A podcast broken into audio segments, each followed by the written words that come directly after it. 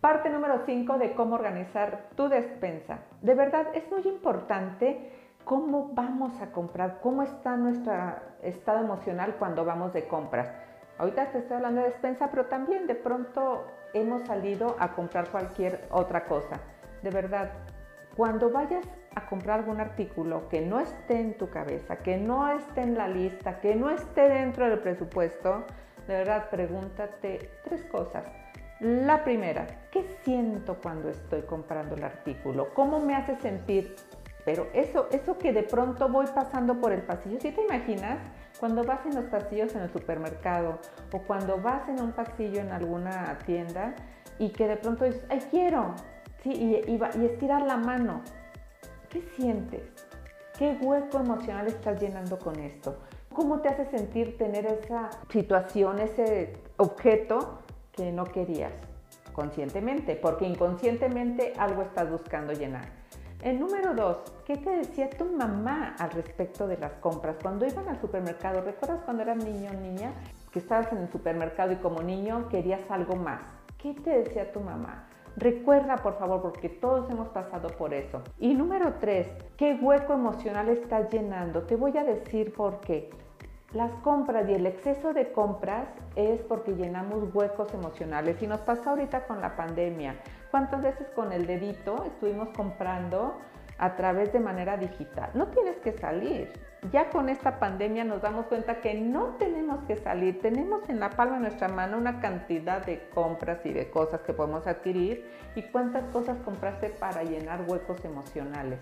Te cuento una historia. En uno de mis talleres alguien me dijo, y bueno, es que yo cuando salgo siempre quiero comprar bolsas.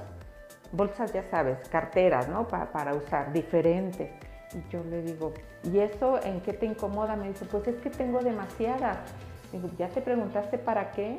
Hace reflexión y dice, cuando yo era niña, mi mamá siempre que salía, salía con una cartera, salía con una bolsa y se iba por mucho tiempo. Entonces, ahora que ella es adulta, le digo, ¿y ahora qué sientes tú cuando compras la bolsa? ¿A qué te recuerda? Dice, pues me recuerda a mi mamá. ¿Sí te das cuenta? Muchas veces compramos por carencias y por eh, llenar huecos emocionales o por sentir a alguien cerca. La mamá ya falleció, la mamá ya no está, pero ella seguía con esta costumbre y tenía muchas bolsas, tenía muchas carteras. Hasta que tomó el taller, se dio cuenta y su consumo de carteras empezó a disminuir. Yo te voy a dar tips prácticos que puedes llevar a cabo y que te van a ayudar a mejorar tus finanzas, pero también te voy a enseñar a cambiar desde la conciencia, porque si no se cambia desde aquí, acá solo va a ser uno o dos meses y al rato vas a regresar a lo mismo.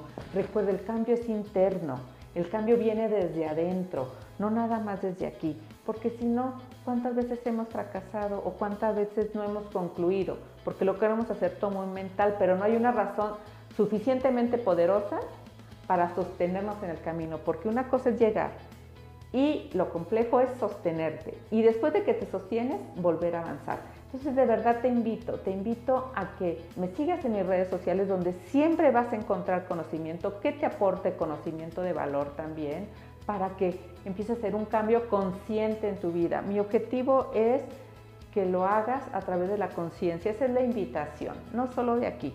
Cuando es desde aquí, acá se pone el servicio. Así que lo puedes hacer. Y recuerda a vivir porque la vida es hoy.